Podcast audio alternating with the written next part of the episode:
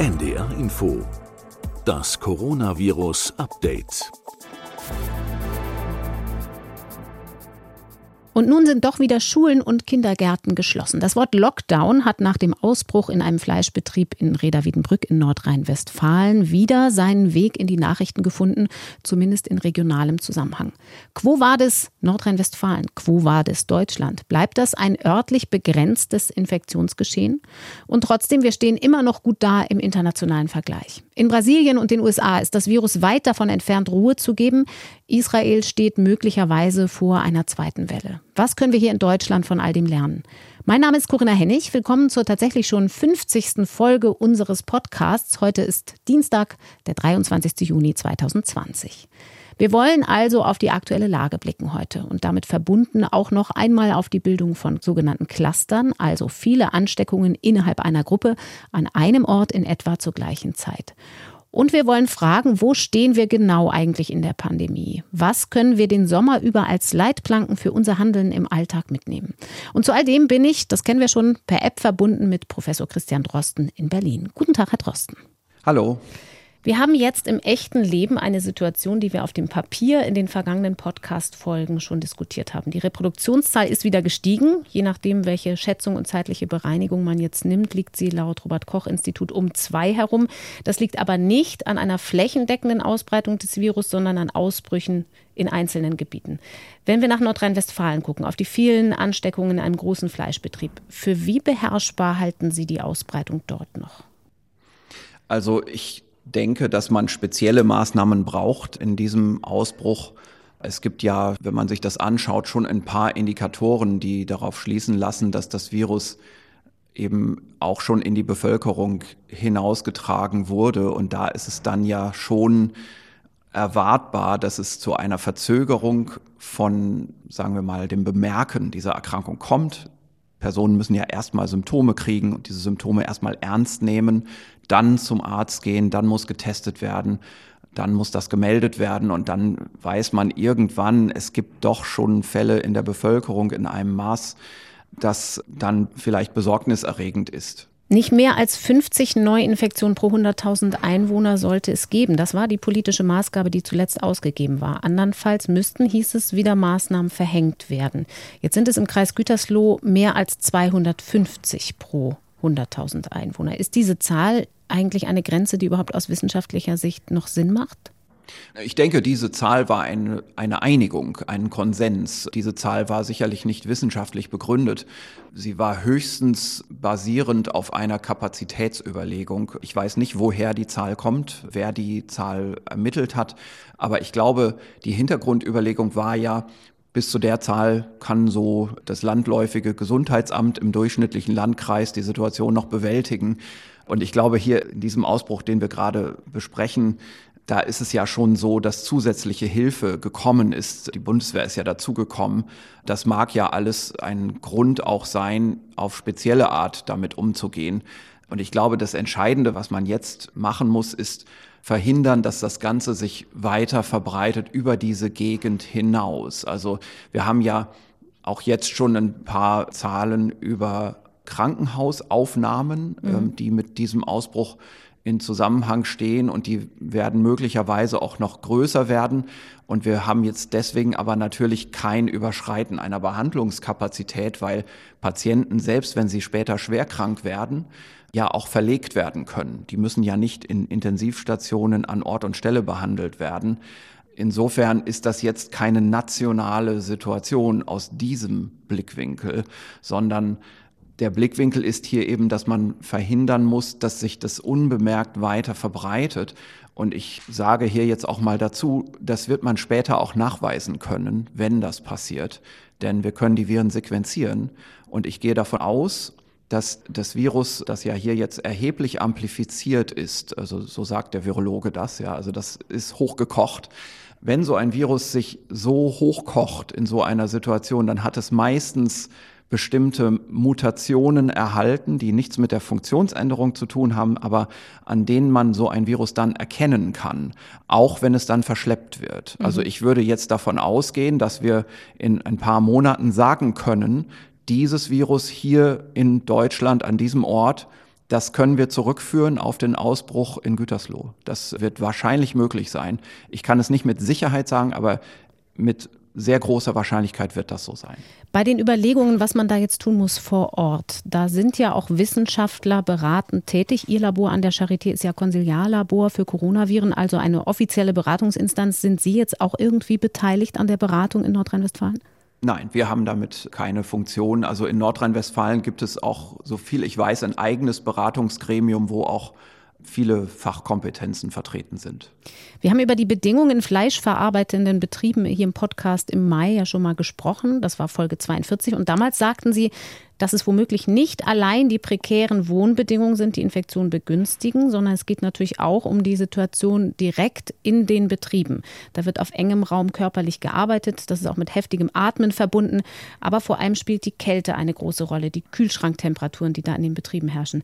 Ist so ein Ausbruch wie bei Tönnies dort womöglich eine Vorschau auf das, was im Herbst und Winter passieren könnte wegen des Temperatureffekts? Eine Warnung gewissermaßen, wie schnell das gehen kann? Ja, ich fasse das so auf. Also es ist natürlich im Herbst und im Winter auch so, sagen wir mal, wenn es draußen acht Grad oder so ist, wie es in solchen Betrieben in einigen Bereichen ist, in so Zerlegebetrieben, da wird es natürlich trotzdem noch so sein, dass man draußen ist und da weht ein Wind und das Virus weht weg, okay.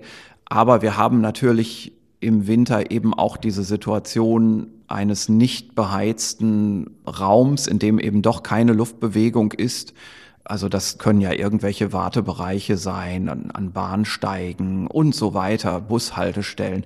Alle diese Bereiche, wo es eben kalt und nicht geheizt ist, aber es ist doch ein Dach drüber und vier Wände drumrum. Diese Bereiche sind vielleicht dann eine Umgebungssituation, die diesen jetzigen Zerlegebetrieben entspricht. Und das ist natürlich keine gute Vorstellung. Ich will aber auch dazu sagen, ich glaube nicht, dass das am Ende das sein wird, was uns in eine zweite Welle führt, sondern ich denke, wir müssen schon jetzt ganz vorsichtig sein mit der Entwicklung einer zweiten Welle. Wir sehen ja jetzt in den amerikanischen südlichen Staaten, dass wir trotz hoher Umgebungstemperaturen in eine furchtbare Situation reinlaufen. Also die Intensivstationen in manchen Gebieten dort sind jetzt schon voll. Ich habe heute Morgen eine Meldung gesehen, dass jetzt in einer Stadt in den amerikanischen Südstaaten Kinderkliniken für Erwachsene freigegeben werden, weil die Krankenhausaufnahmen einfach jetzt ein Maß erreicht haben, das so etwas erfordert. Mhm. Und wir können uns ausrechnen, wie das in einem Monat aussehen wird. Und das trotz hoher Umgebungstemperaturen. Dort hat man die erste Welle nicht effizient gebremst, sondern hat zu früh wieder geöffnet. Und das ist natürlich etwas, das auf uns übertragbar ist. Also wir sind jetzt im Sommer, ja, und wir haben sicherlich jetzt ein paar mehr entspannendere Wochen vor uns, was die Epidemietätigkeit angeht. Aber wenn man das so vergleicht und sich das vergegenwärtigt, dann kommt man doch zu der Ahnung, dass vielleicht das nicht der Sommereffekt ist, sondern dass das einfach die Ruhe ist, die wir uns jetzt gewonnen haben durch dieses sehr effiziente Bremsen in Deutschland und das ist in Deutschland einfach das frühe Bremsen gewesen. Wir hatten ja gar keinen sehr drastischen Lockdown, weder lang noch sehr einschneidend. Es war weiterhin einige Bewegungsfreiheit und die Zeitdauer war kurz. Es war in der Zeit des Schulschlusses auch ein großer Teil Osterferien mit dabei. Das ist also alles sehr, sehr mild gewesen in Deutschland und wir haben es dennoch geschafft, so eine Ruhe reinzubringen. Aber wir sehen jetzt eben auch, wie das Virus wieder kommt und nicht nur dort um diesen Ausbruch herum, sondern wir haben ja auch in Berlin und an anderen Orten in Deutschland eindeutige Anzeichen dafür, dass das Virus wieder kommt. Müssen wir auch noch einen besonderen Blick auf spezielle Wohnverhältnisse in anderem Hinblick werfen? Also in Göttingen zum Beispiel, da geht es ja um ein Hochhaus. Da herrschen auch nochmal besondere Bedingungen in engen Fluren und Fahrstühlen. Bedarf das mehr Beachtung? Naja, das sind Details. Genauso bedarf es Beachtung, ob man jetzt zum Beispiel in der Gastronomie im Außenbereich sitzt, was ich denke relativ in Ordnung ist im jetzigen Wetter, oder wenn dann die Terrasse immer voller wird, vielleicht doch der Innenbereich auch immer voller wird, so im Lauf des Abends und mit steigendem Alkoholpegel der Gäste. Die Frage ist natürlich immer, wer sagt irgendwann, jetzt wird's hier zu heikel? Das sagt natürlich niemand. Mhm. Und auch über so etwas wird es natürlich verbreitet. Ich will jetzt gar nicht sagen, man muss da direkt intervenieren. Ich will nur sagen, im Moment, man muss da ganz wachsam sein. Ich bin nicht optimistisch, dass wir in einem Monat noch so eine friedliche Situation haben wie jetzt, was die Epidemietätigkeit angeht. In zwei Monaten, denke ich, werden wir ein Problem haben, wenn wir nicht jetzt wieder alle Alarmsensoren anschalten und wenn nicht auch jetzt wir wieder einsehen in der Bevölkerung, dass die Gesundheitsbehörden Unterstützung und Konsens brauchen und dass das, was im Moment in einigen Teilen der Gesellschaft immer noch passiert, auch zersetzend ist für genau das, was unsere große Kraft gewesen ist im Frühjahr, nämlich der gesellschaftliche Zusammenhang und die Informiertheit der allgemeinen Bevölkerung. Umso wichtiger ist es ja nochmal auf das Thema Cluster zu gucken. Also gerade die Ausbrüche, über die wir jetzt eben gesprochen haben, in fleischzerlegenden Betrieben und in beengten Wohnverhältnissen zum Beispiel. Wir haben Superspreading in diesem Podcast ja schon thematisiert. Wenn man von einem deutlich sichtbaren, massiven örtlichen Geschehen spricht, dann geht es besonders darum, welche Parameter dabei eine Rolle spielen, dass sich hier sehr viele sehr schnell innerhalb kürzester Zeit an einem Ort anstecken. Es gibt da eine Studie aus Japan, wo man gut 3000 Fälle von Januar bis April sich angeguckt hat und rund 60 Cluster identifiziert hat, dabei offenbar sogar Erstfälle rekonstruiert, also die, von denen die Infektion ausging. Und da hat man festgestellt, die größte Rolle spielen nach wie vor Krankenhäuser und Pflegeeinrichtungen mit 46 Prozent. Und danach folgen aber schon Restaurants, Bars, die Arbeit, Arbeitssituationen und Veranstaltungen in Zusammenhang mit Musik mit immerhin noch 11 Prozent, also Konzerte, Karaoke und so weiter. Was sagt uns das? Was sind da die wichtigsten Parameter, auf die wir gucken sollten als Normalverbraucher? Ja, also es ist interessant, dass das so dargestellt wird, wie jetzt diese Clusterausbrüche entstehen. Ich würde aber jetzt ungern ganz viel Direktes ableiten aus so einer Studie, die in der Frühphase der Epidemie gemacht wurde. Denn wenn wir jetzt was ableiten, blicken wir in die Zukunft und gehen davon aus, dass wir das jetzt übertragen können. Aber die Situation hat sich inzwischen geändert in allen Ländern, auch in Japan, auch in Deutschland. Wenn man zum Beispiel daran denkt, Krankenhäuser und Pflegeheime sind dort die großen Generatoren von Clustern. Das stimmt schon vielleicht in der Situation damals. Da gab es ja noch nicht so viele Patienten. Und natürlich geht es dann in unbeaufsichtigten Situationen der Medizin los, wo ja damals auch noch keiner so recht dran gedacht hat und das eingetragen war.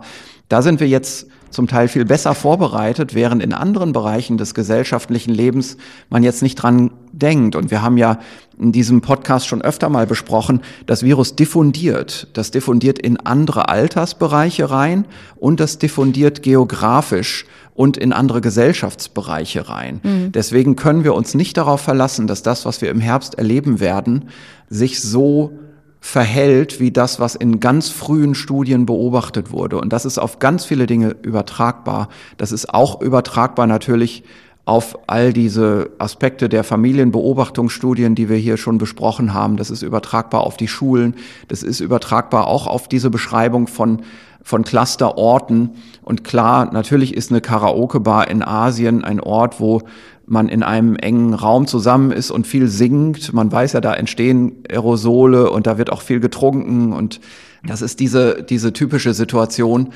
Nur ich bin da ein bisschen vorsichtig zu sagen, da ist das passiert, denn da entsteht schnell der Reflex zu sagen, bei anderen Situationen ist aber nichts passiert. Mhm. Und dazu muss man wirklich sagen, in der Anfangssituation der Epidemie ist zufällig an solchen anderen Orten noch nichts passiert. Aber jetzt, wo das Virus unbemerkt demnächst doch wieder überall sein wird, und ich spreche da jetzt nicht nur von Deutschland, sondern einfach generell, also wir sehen ja in anderen Ländern ganz andere Dinge, da wird das Virus auch überall in Erscheinung treten. Und darum ist es besser, sich über generelle Dinge Gedanken zu machen. Also nicht zu viele Personen, nicht in einem geschlossenen Raum, die Enthemmung durch Alkohol spielt sicherlich eine Rolle. Laute Musik, gegen die man laut anschreit, wo dann natürlich noch mehr Aerosol im Rachen gebildet wird.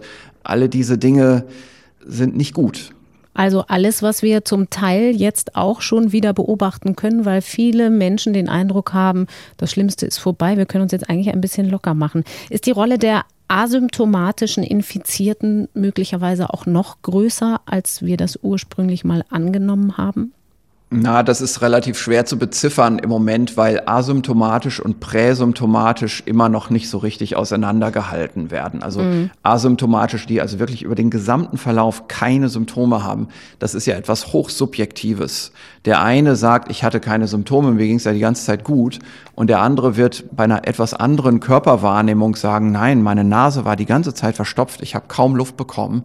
Außerdem hatte ich Halsschmerzen das ist so schwierig, das wirklich zu erfassen. Wissen wir denn etwas darüber, wie hoch die Viruslast ist und wie lange infektiöses Virus abgegeben wird, wenn jemand tatsächlich keine Symptome entwickelt? Es gibt Studien, die inzwischen nahelegen, dass die Viruskonzentration ein bisschen geringer ist und auch die Virusausscheidung etwas kürzer ist bei asymptomatischen Personen. Ich würde da aber jetzt wenig generalisieren wollen. Die Reisezeit steht ja bevor und in dieser japanischen Studie zu den Clustern zum Beispiel ist nur ein Cluster verzeichnet, wo eine Übertragung in einem Flugzeug stattgefunden hat. Sie haben ja Erfahrung aber auch mit der Erforschung von SARS-1. Da hat es schon Übertragungen im Flugzeug gegeben, oder? Wenn eine Maschine voll besetzt ist? Ja, es gibt Erfahrungswerte auch von SARS-1. Es gibt aber noch viel bessere Erfahrung über Übertragung von Influenza in Flugzeugen und Ganz allgemein ist die Belüftungssituation in Flugzeugen ganz günstig, was das angeht. Also es wird gerade in die Längsrichtung des Flugzeugs wenig verbreitet. Das liegt an der besonderen Art der, der Luftführung. Da gibt es also gute Kenntnisse darüber, die auch Gesundheitsbehörden haben und die auch verwendet werden in dem Fall, in dem im Nachhinein ein bekannter Fall in einem Flugzeug gesessen hat, bei der Frage, wer muss jetzt als Kontaktpatient definiert werden. Die Meinungen darüber gehen aber so ein bisschen auseinander, wie effektiv so ein Belüftungssystem und diese HEPA-Filter tatsächlich sein können.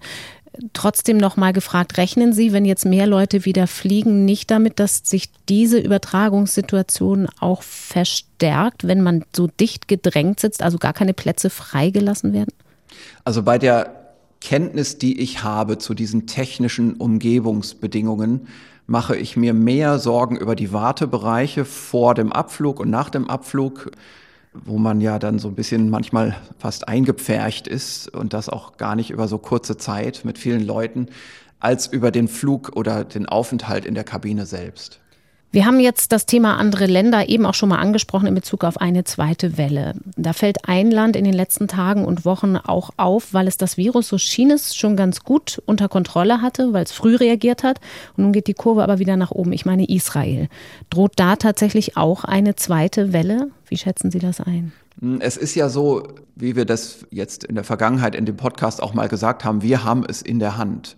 Und so ist es ja in Israel auch. Und Natürlich hat man es in der Hand, das auch wieder in der Frühphase zu stoppen, wenn sich so eine zweite Welle ankündigt. Das Ganze fängt ja schon mit der Überlegung an, was ist eigentlich eine zweite Welle? Wie, wie definiert mhm. man das? Das ist gar nicht so richtig definiert. Also ich würde mal sagen, wenn man mal gesehen hat, dass die Inzidenz so wie in Deutschland so von selbst ganz runtergegangen ist und auch erstmal nicht sofort wieder hochkommt, könnte man vielleicht sagen, das war jetzt die erste Welle. Und das war auch in Israel der Fall. Und nun hat man eben wieder alles geöffnet und gelockert. Das ist sehr vergleichbar mit der deutschen Situation.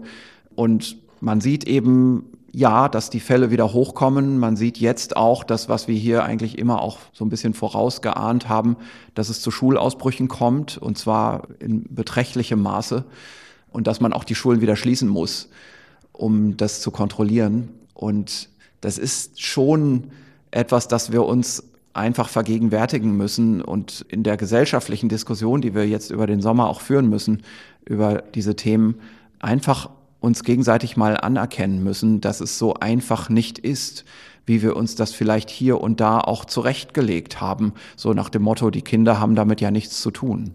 Können wir denn aus Israel zum Beispiel etwas lernen, gerade was das Schulthema angeht, was wir anders machen könnten, jetzt noch, wo wir es in der Hand haben? Wenn ich das richtig verstehe, aber ich muss da sagen, ich bin da auch nur Zeitungsleser, hat man dort einfach die Schulen schon relativ weitgehend geöffnet und eher auf eine Symptomkontrolle bei den Schülern gesetzt. und hat dann eben gesehen, es kommt zu Schulausbrüchen.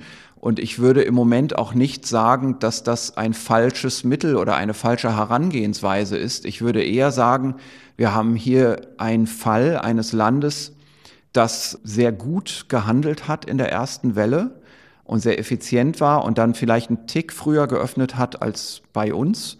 Und das ist jetzt, was man beobachtet. Ich weiß aus Gesprächen mit Kollegen zum Beispiel in den Niederlanden, dort hat man ja auch die Schulen schon etwas früher geöffnet. Ich glaube auch nicht gleich in, in voller Belegung. Dort kommt es zu anderen Problemen. Man hat dort gesagt, die Schüler, die Symptome haben, die sollen immer gleich einen PCR-Test kriegen, sonst sollen die nicht zur Schule kommen. Und was dann passiert ist, ist etwas, das bei uns auch passieren wird, wenn wir so handeln würden. Also jeder symptomatische Schüler muss getestet werden. Mhm. Es ist dann ja so, man kennt sich im Klassenverband und der Schüler X, der kommt heute nicht, weil der zum PCR-Test muss. Was heißt das? Heißt das jetzt, dass der in den letzten Tagen im Unterricht hier neben und zwischen uns saß und schon symptomatisch oder präsymptomatisch das Virus von sich gegeben hat? Mhm. Alle haben dann Angst und alle diskutieren darüber. Und wenn der dann am nächsten Tag wiederkommt und sagt, die PCR war negativ, dann wird es heißen, mh, hm, was hat eigentlich so ein PCR-Test für eine Aussagekraft? Wie wäre es denn, wenn der sich jetzt nochmal testet? Ist der dann auch wieder negativ? Können wir uns darauf verlassen? Und da kommen Ängste und Diskussionen, da kommt es zu einer Art von Stigmatisierung, die ganz unangenehm und diskriminierend ist.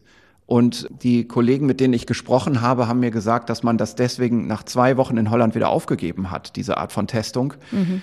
Und das ist blöd, weil man ist dort in eine Situation eingestiegen, wo man gesagt hat, wir machen das auf eine sichere Art und Weise mit der Schulöffnung. Jeder symptomatische Schüler wird getestet, dann passiert so etwas und dann muss man dieses Sicherheitsnetz wegnehmen, aber das heißt ja nicht in der Konsequenz, dass man dann auch wieder die Schulen zumacht, weil man die Sicherheit nicht mehr gewährleisten kann oder so, sondern das heißt einfach, jetzt ist diese Sicherheitsmaßnahme doch nicht mehr da, aber die Schulen sind doch immer noch auf.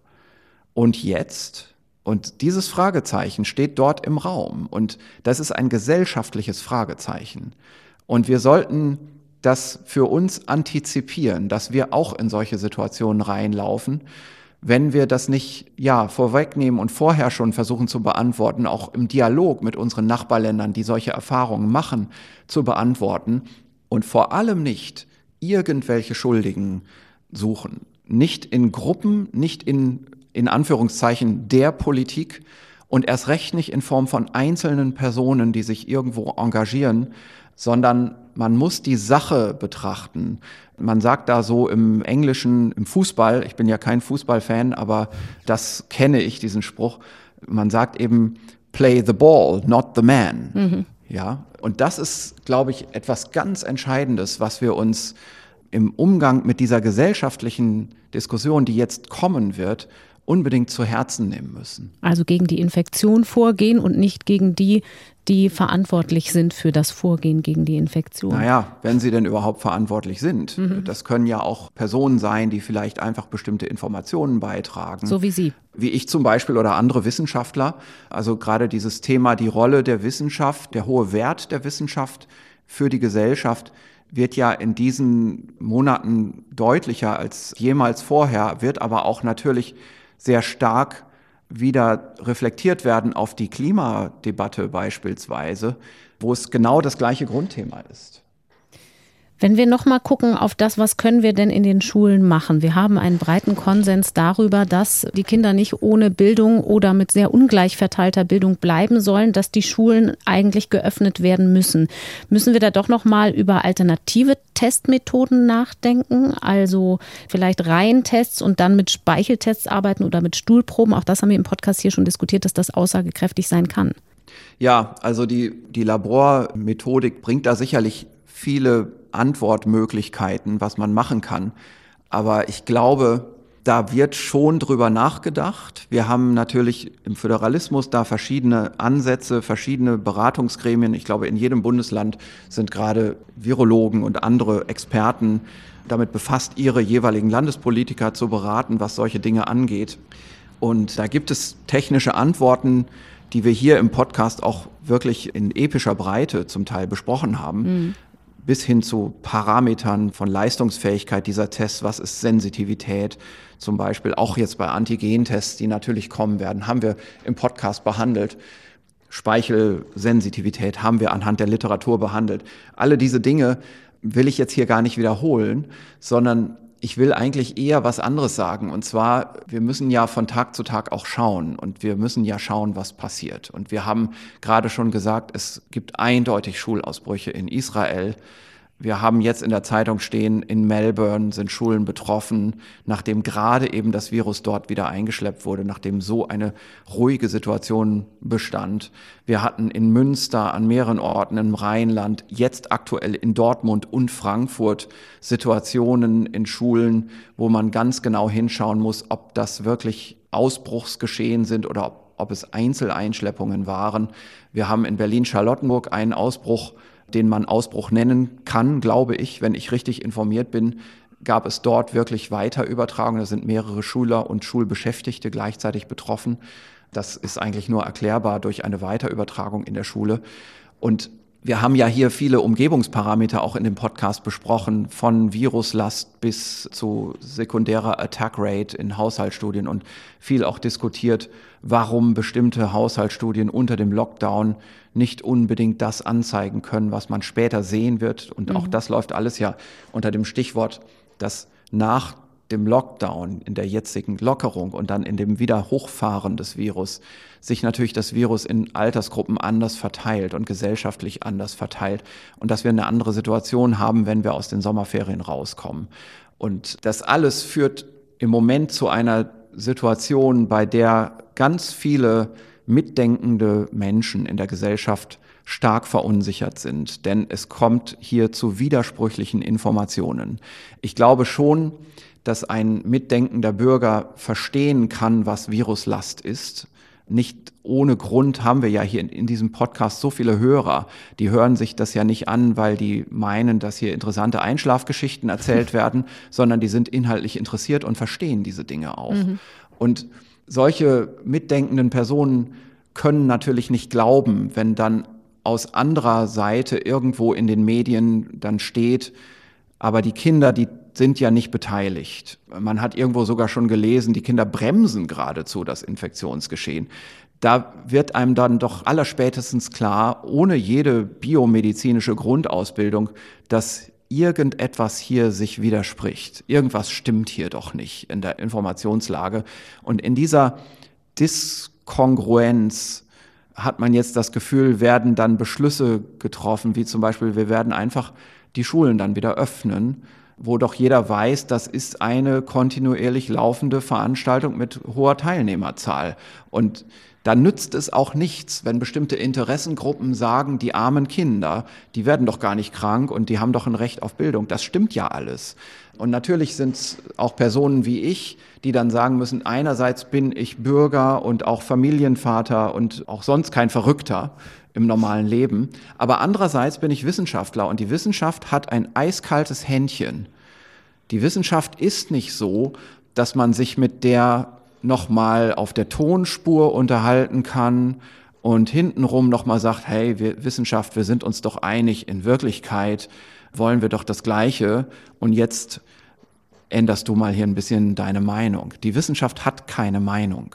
Die Wissenschaft ist eine Faktenlage. Und da, da kann man natürlich mit Berufserfahrung und Hintergrundkenntnis Studien etwas tiefer lesen als jemand, der keine Grundausbildung hat. Wir sehen aber in letzter Zeit, dass viele Personen, die keinerlei Grundausbildung haben, und damit, da nehme ich jetzt mal ganz ausdrücklich, weil ich weiß, dass das hier wieder von den Zeitungen verkürzt dargestellt werden wird, da nehme ich jetzt ganz ausdrücklich pädiatrische Berufsverbände und andere, die sich äußern, mal aus. Die haben eine Grundausbildung. Also Kinder- gibt, und Jugendärzte. Richtig. Ne? Also das ist vollkommen gut und richtig, was die sagen. Aber es gibt eben andere, das sind einfach wirklich Interessengruppe, da muss man sagen, die, die kommunizieren auch gerade in sozialen Medien in einer Aggressivität und auf eine persönliche Art und Weise, die wäre im normalen Leben strafbar.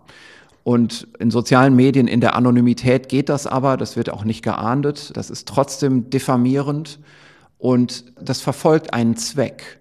Das sind einfach Leute, die eindeutig eine Agenda haben und zwar zum Teil konkurrierende Agenten. Es gibt auf sozialen Medien Leute, die wissenschaftliche Inhalte angreifen ohne Grundausbildung mit Scheinargumenten, weil sie die Schulen unbedingt geschlossen halten wollen. Und es gibt genau solche, die genau andersrum argumentieren mit Scheinargumenten, weil sie die Schulen unbedingt geöffnet haben wollen. Und am Ende ist vielleicht nur die private Situation der Motivationsgeber. Und dazu kann ich einfach nur sagen, eine private Situation, die habe ich schon auch. Mhm. Aber über die spreche ich hier nicht. Wir sprechen hier über Wissenschaft.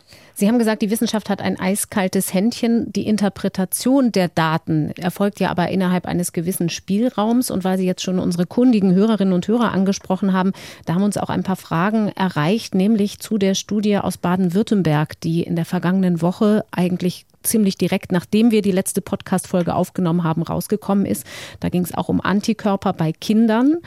Und in dieser Studie hat man auch Kinder einbezogen, die nicht nur zu Hause waren, sondern in der Notbetreuung in Schule und Kita. Und daraus hat man dann stellenweise die Folgerung gezogen, das müsste doch aussagekräftiger sein als in anderen Studien, die ja unter einem kompletten Lockdown, also Kinder waren zu Hause und gar nicht in Alltagssituationen gemacht wurden. Wie bewerten Sie das? Ist das nicht aussagekräftiger mit diesen Kindern aus der Notbetreuung? Also ich muss dazu erstmal sagen, dass diese Studie in Baden-Württemberg, so viel ich das weiß, gar nicht abgeschlossen ist. Mhm. Ähm, und ich glaube, die statistische Auswertung dieses Aspekts läuft noch, wenn ich das richtig verstanden habe. Ich habe auch gehört und ich muss wirklich sagen, ich habe die Mediendarstellung über diese Studie nur ganz gering verfolgt. Aber ich habe einen Teil einer Pressekonferenz gesehen, wo ich gleich verstanden habe, dass die Wissenschaftler, die das da vorgestellt haben, das selber schon sehr stark eingeschränkt haben in ihrem Aussagewert und ich glaube, alle Wissenschaftler, die mit so etwas beschäftigt sind, inklusive derer, die auch diese Studie jetzt betrieben haben und immer noch dabei sind, die wissen natürlich, dass es viele Faktoren gibt, die verhindern, dass eine so angelegte Studie repräsentativ sein kann für das, was wir hier eigentlich befragen in der Gesellschaft. Die Studie selbst befragt das gar nicht. Aber die Gesellschaft hängt daran eine viel weitergehende Frage, die diese Studie selber nicht beantworten kann. Nämlich, können wir jetzt die Schulen öffnen? Oder was ist mit den Kitas? Sind jetzt die kleinen Kinder anders, ja oder nein? Und es ist nun mal einfach nicht so, dass eine Studie so etwas beantworten kann. Man kann immer fragen, ist diese Studie in ihrem Design dazu geeignet, so etwas beantworten zu können? Und ist die Hintergrundsituation der Gesellschaft im Moment, also die frühe Epidemie, die alles andere als repräsentativ ist für eine spätere Epidemie, ist die geeignet? Und da haben wir ja im Podcast schon einige Dinge gesagt. Wir müssen an dieser Stelle eine kleine Korrektur auch noch machen zu unserer letzten Podcast-Folge. Da haben wir auch über ein Antikörperscreening gesprochen, nämlich in Schweden. Und ein Detail in der Methodik war in der Darstellung bei uns hier im Podcast nicht ganz richtig. Was war da anders? Ja, das war tatsächlich von mir eine Verwechslung. Also es gab eine Beschreibung zu einer laufenden PCR-Studie, wo beschrieben wurde, dass die Patienten eben randomisiert getestet wurden, also dass man nicht gesagt hat, Freiwillige vor, sondern dass man da doch besser drauf geachtet hat, wie man Zufallsteilnehmer generiert, auswählt. Und ich hatte das übertragen auch auf den serologischen Teil. Also für mich war das eine Studie, aber ich habe dann im Nachhinein gesagt bekommen, Herr Drosten, Sie haben hier was überlesen oder verwechselt. Nämlich für diese serologische Studie wurde nicht mit so einer Patientenrandomisierung gearbeitet, sondern man hat stattdessen anders randomisiert. Man hat einfach zufällig übrig gebliebene Laborproben, Blutproben ausgewählt und getestet. Das ist auch eine Art der Randomisierung. Die mhm. ist für mich, also ich will nicht sagen, die ist gleichwertig. Das ist ein viel einfacherer Ansatz, ist weniger aufwendig, aber führt im Ergebnis auch zu einer Randomisierung und halte ich jetzt für den Zweck der Interpretation für geeignet nämlich einfach zu fragen, wie viel Seroprävalenz ist da eigentlich? Und also wie viel das, Antikörper in der Genau, wie viel Antikörper und vor allem also Kinder versus Erwachsene habe ich daraus abgeleitet. Man sieht in drei Untersuchungswochen, die Seroprävalenz gerade bei den Kindern steigt sogar an. Das ist für mich schon etwas Bemerkenswertes, was mich jetzt eben dazu auch bewegt hat, das im Podcast zu erwähnen und hervorzuheben, weil eben in Schweden ja die Schulen bis auf die Oberstufenklassen geöffnet waren. Und für mich ändert sich die Interpretation dieser Sache deswegen gar nicht. Aber zur Korrektheit sollten wir das hier eben schon sagen. Da habe ich mich einfach getäuscht. Das war von mir falsch verstanden. Wie das methodisch gemacht worden ist. Wenn wir die Schulen öffnen nach den Sommerferien, halten wir einmal fest, ist zum einen natürlich wichtig, sich zu überlegen, unter welchen Begleitmaßnahmen sollte das passieren, aber eben auch, dann ist die Chance, nochmal genau hinzugucken und genau auf das Virusgeschehen, auf die Entwicklung zu gucken, von der man Schulausbrüche befürchten muss wie man es dreht oder wendet, wir werden diese Situation haben und wir müssen uns, glaube ich, eher jetzt mal gesellschaftlich damit auseinandersetzen und das möglichst in einem fairen Diskussionsstil, wie wir damit umgehen wollen. Wir wollen ja die Schulen öffnen, wir wollen offene Kitas, Sonst kann die Gesellschaft nicht funktionieren. Aber wie wollen wir das machen, wenn wir doch wissen, selbst wenn wir viel testen, man kann ein Virus nicht wegtesten. Das Virus ist ja dann erkannt und dann erfordert das ja eine Konsequenz. Und was ist denn, wenn wir plötzlich feststellen, die Konsequenz ist, dass wir überall die Schulen jetzt nur mal wieder schließen müssen, wenn wir virusfreie Schulen wollen? Mhm. Da ist die nachfolgende Überlegung, vielleicht können wir keine virusfreien Schulen haben was heißt das? Was heißt das für die Lehrer? Was mhm. heißt das für diejenigen, die Angehörige von Lehrern oder Schülern sind und Risikofaktoren haben? Was heißt das für die Schulpflicht?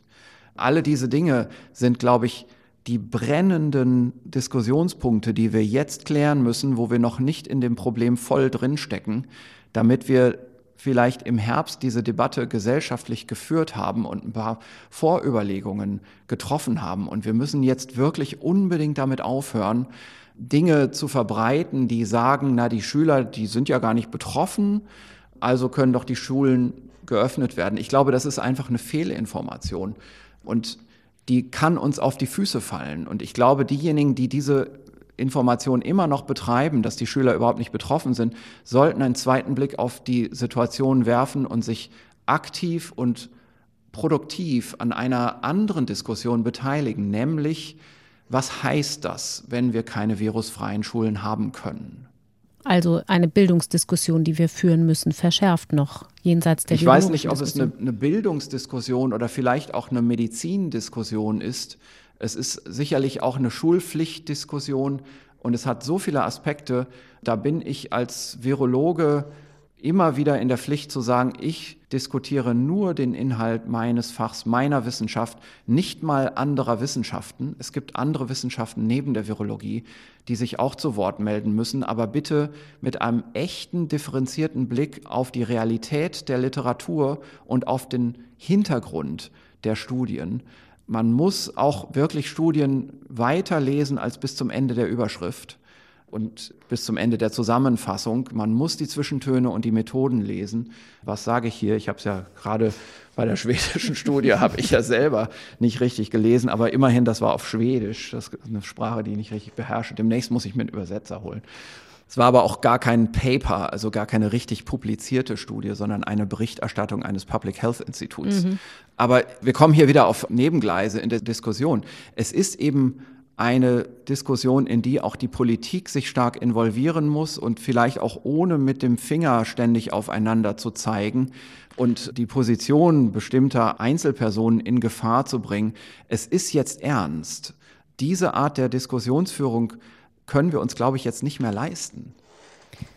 Da wir jetzt schon von oben auf das Geschehen drauf gucken, mit der App, mit der Corona-Warn-App wurden ja große Hoffnungen verbunden, dass man viel schneller Infektionen aufspüren und viel mehr Menschen vorsorglich in Quarantäne schicken kann, um den Ausbruch einzudämmen, wenn es denn einen gibt. Tatsächlich gibt es ja einiges an Klagen darüber, dass die App auf ein bisschen älteren Smartphones gar nicht läuft und viele davon ausgeschlossen sind. Halten Sie sie trotzdem noch für wirksam oder muss man da vielleicht auch noch mal nachsteuern? Also ich muss auch da sagen, das ist nicht meine Wissenschaft. Ich bin kein Computerwissenschaftler. Die gibt es und die müssen das kommentieren. Ich habe keine Ahnung von dieser Technik. Ich habe so ein Smartphone und da läuft das Programm drauf und mehr kann ich kaum dazu sagen. Will ich auch nicht, weil das einfach nicht Teil meines Fachs ist. Das Einzige, was ich sagen kann, ist, was ich in der Vergangenheit schon gesagt habe. Beim Lesen und ich glaube auch Verstehen bestimmter Studien habe ich die Interpretation, dass diese App entscheidend nützlich ist und dass wir das unbedingt benutzen müssen und dass vielleicht auch noch mehr Überzeugungsarbeit geleistet werden muss, dass das wirklich helfen kann bei der Erkennung von Clustern, bei der Fallverfolgung. Herr Drosten, Sie geben ja vor allem Hintergrundinformationen. Mit konkreten Handlungsempfehlungen ist es jenseits von Abstand halten und Maske tragen immer ein bisschen schwierig. Trotzdem, wenn wir auf den Sommer blicken und gucken, was können wir alle nochmal uns in Erinnerung rufen, was müssen wir berücksichtigen? Da gibt es zum Beispiel aus der japanischen Politik gewissermaßen eine Parole, die sich auf die Vermeidung der drei Cs bezieht. Im Englischen Closed Spaces, geschlossene Räume, Crowded Places, also Menschenansammlungen und Close Contacts, enge Kontakte mit anderen ohne Abstand. Abstand. Diese drei Dinge sollen wir vermeiden. Ist das eine Empfehlung, von der Sie sagen würden, die sollen wir hier in Deutschland auch mitnehmen in den Sommer oder ist dem noch etwas hinzuzufügen? Ja, also ich bin beeindruckt von der Effizienz, mit der man in Japan es geschafft hat, mit viel Wissen, viel Hintergrundwissen noch aus der Zeit von SARS-1, da bin ich mir sicher, dass das viel eine Rolle gespielt hat, dieses Geschehen auf eine ganz eigene und vielleicht auch weniger einschneidende Art ohne einen generellen Lockdown zu beherrschen. Ein Lockdown ist ja nichts Gezieltes in eine bestimmte Richtung, sondern Lockdown ist nun mal alles gleichzeitig, weil man nicht weiß, was passiert. Aus Vorsicht alles zumachen. Mhm. Und das hat man in Japan anders erkannt und behandelt.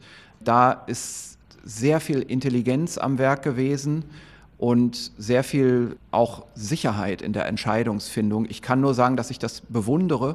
Ich weiß auch in Japan nicht, wie es weitergeht. Auch dort muss man das ständig nachhalten. Das heißt nicht, dass, die, dass man in Japan jetzt das Patentrezept gefunden hat und dort auf alle Zeit auf sicherem Eis steht. Auch dort können sich die Fallzahlen wieder anders entwickeln. Dort muss man auch vielleicht nachjustieren. Aber ich ziehe davor jetzt in der Zwischenbilanz zumindest mal meinen Hut. Wir müssen an dieser Stelle eine wichtige Information für unsere Hörer und Hörerinnen weitergeben. Jetzt müssen alle vielleicht ein bisschen tapfer sein, für die unser Update zur Alltagsroutine gehört. Wir werden nach der heutigen Folge eine Sommerpause machen. Auch Sie, Herr Drosten, müssen ja mal Urlaub machen, aber natürlich nicht wochenlang, sondern Sie brauchen auch ein bisschen Zeit, um sich der Forschung wieder verstärkt widmen zu können. Und wir pausieren deshalb mit unserem Podcast und zwar bis Ende August. Was sind die wichtigsten Forschungsfragen bei Ihnen im Team für die kommenden Wochen? Also wir sind jetzt eigentlich in einer Zeit, in der man größere Projektpläne umsetzen kann. Ich kann gar nicht sagen, dass das in einem bestimmten Forschungsgebiet ist, sondern gerade jetzt im Moment kommt es ja auch zu der Verfassung der konkreten Arbeitspläne für das Universitätsnetzwerk. Da sind wir an Projekten beteiligt. Ich leite selber keins dieser Projekte an, aber das sind ja Verbundprojekte, wo also jeweils mehrere Universitäten, Universitätskliniker beteiligt sind. Da ist also jetzt viel Planungsarbeit zu leisten. Wir haben interessante molekularbiologische, molekularvirologische Studien, die sich beschäftigen mit der ja, Wirtsinteraktion, also was das Virus mit der Zelle anstellt, um in der Zelle zu überleben. Wir haben weiterhin interessante Daten zum MERS-Virus und laufende Studien zum MERS-Virus. Also wir geben das nicht auf. Das ist ja ein ganz anderes Coronavirus, auch mit Epidemiepotenzial im Mittleren Osten verbreitet und in Afrika. Ich mache mir Sorgen um Afrika ganz allgemein. Eine andere große Gruppe hier bei mir im Institut ist in Südamerika sehr engagiert. Auch da steht jetzt Forschungszusammenarbeit an denn dort wird, glaube ich, auch wirklich Hilfe gebraucht. Auch im Hinblick auf das Coronavirus meinen Sie jetzt speziell? Ja, ja, mhm. auf die dort laufenden Ausbrüche. Wir haben ja immer wieder Fortschrittsmeldungen in der Wirkstoffforschung und in der Impfentwicklung. Zuletzt gab es Erfolgsmeldungen aus Oxford, was das Medikament Dexamethason angeht, das die Sterblichkeit offenbar senken kann. Allerdings gilt das nur für schwere Verläufe. Gibt es Bereiche, von denen Sie sagen, da habe ich im Moment die größten Hoffnungen, wo die Forschung uns voranbringen kann, was die Pandemie angeht? Also ich muss schon sagen, dass die Impfstoffforschung da jetzt im Blick ist. Und ich freue mich über jede Erfolgsmeldung. Ich weiß auch, dass man das natürlich zum Teil mit Einschränkungen sehen muss, was die zeitliche Abfolge angeht. Aber das ist eigentlich das, worauf wir uns in der Forschung im Moment konzentrieren müssen, wenn es um die Kontrolle dieser Epidemie geht. Wir wollen unsere Hörerinnen und Hörer natürlich nicht ganz ohne Informationen über das Coronavirus lassen in diesem Kanal in der Zeit, in der Sie nicht zu hören sind. Deshalb wird meine Kollegin Anja Martini voraussichtlich zweimal während dieser Zeit zu einer Runde mit Forschern aus verschiedenen Fachdisziplinen zusammenkommen in diesem Podcast-Kanal. Herr Drosten, das ist auch in Ihrem Sinne, im Sinne der Wissenschaft, dass hier auch mal andere zu Wort kommen, oder? Oh ja, ich habe ja immer darauf hingewiesen, dass wirklich die Breite der Wissenschaft gebraucht wird, nicht nur in der Virologie, sondern auch in den Nachbardisziplinen und natürlich auch in der Virologie nicht nur eine Stimme immer gehört werden sollte, sondern da gibt es ja auch andere Stimmen, die zu Wort kommen, zum Glück auch in der Öffentlichkeit. Eine letzte persönliche Frage. Wir haben jetzt über Forschung gesprochen, aber ich habe es schon angedeutet, natürlich dürfen Sie auch mal freinehmen und machen auch mal Urlaub. Jetzt im Sommer ein bisschen zumindest. Nehmen Sie sich dann richtig frei? Lesen Sie auch mal einen Roman oder nehmen Sie dann ausschließlich Fachliteratur mit oder lesen Sie dann gar nicht im Urlaub? Ich lese ständig auch andere Dinge, so wie ich das kann, so wie die Zeit das zulässt. Und das ist im Urlaub natürlich auch nicht anders. Herr Drosten, wir bedanken uns bei Ihnen für die letzten 50 Folgen. Das war ja heute das 50. Update. Wir wünschen Ihnen eine gute Zeit für Sie persönlich in diesem Sommer, eine erfolgreiche Zeit für Sie als Virologe und hoffen natürlich darauf, dass die eine oder andere gute Nachricht im Spätsommer vielleicht da ist, die wir mit Ihnen besprechen können. Vielen Dank bis hierhin. Alles Gute und bis bald. Gern, bis bald. Das war unser Update bis hierhin. Ich habe es gesagt, im Juli und August wird es keine Ausgaben mit Christian Drosten geben. Es bleiben mir aber noch ein paar sachdienliche Hinweise für die Zeit ohne diese wöchentliche Podcast-Routine. Auch was die anderen wichtigen Themen der Forschung angeht, soll niemand unversorgt bleiben. In unserem Wissenschaftspodcast Synapsen geht es den ganzen Sommer über weiter. In der aktuellen Folge, die schon online steht, zum Beispiel, gehen wir der Frage nach, warum die Medizin lange auf einem Auge blind war. Denn bislang wurden Medikamente und Impfstoffe vor allem an Männern getestet und für Männer Männer konfektioniert und das hat Folgen für die Frauen. Am Freitag gibt es dann eine neue Folge. Da geht es um den Wald und den Klimawandel und zum Beispiel um die Frage, wie viel Sinn machen politische Programme zur Aufforstung überhaupt aus wissenschaftlicher Sicht. Synapsen heißt unser Podcast und es gibt ihn immer freitags, zum Beispiel in der ARD Audiothek. Und ich möchte auch die Gelegenheit nutzen, euch und Ihnen noch einen ganz anderen Podcast ans Herz zu legen, ganz besonders für die Urlaubszeit. Eat, Read, Sleep heißt der. Meine großartigen Kollegen Katharina Marenholz und Daniel Kaiser sprechen darin über Bücher, geben Leseempfehlungen, übrigens auch in Zusammenhang mit dem Coronavirus. Und gleich in der ersten Folge, die jetzt schon online steht, ist die Bestseller-Autorin Dörte Hansen zu Gast. All das auch in der ARD Audiothek und da, wo es Podcasts gibt. Und ich habe es erwähnt, in der Zeit unserer Sommerpause im Juli und August wird es in diesem Kanal zwei Sonderfolgen mit Runden mit verschiedenen Wissenschaftlern zum Coronavirus geben mit meiner Kollegin Anja Martini. Deshalb also am besten dieses Abo nicht kündigen, wenn man den Podcast abonniert hat. Dann erfahren Sie, dann erfahrt ihr automatisch sowohl, wenn wir unsere Sonderfolgen mit anderen Wissenschaftlern online stellen, als auch wenn Christian Drosten zurück ist. Ich bin Corinna Hennig, bedanke mich ganz herzlich fürs geduldige und treue Zuhören. Habt einen guten Sommer, bleibt gesund und bleibt der Wissenschaft gewogen. Tschüss. Das Coronavirus Update. Ein Podcast von NDR Info.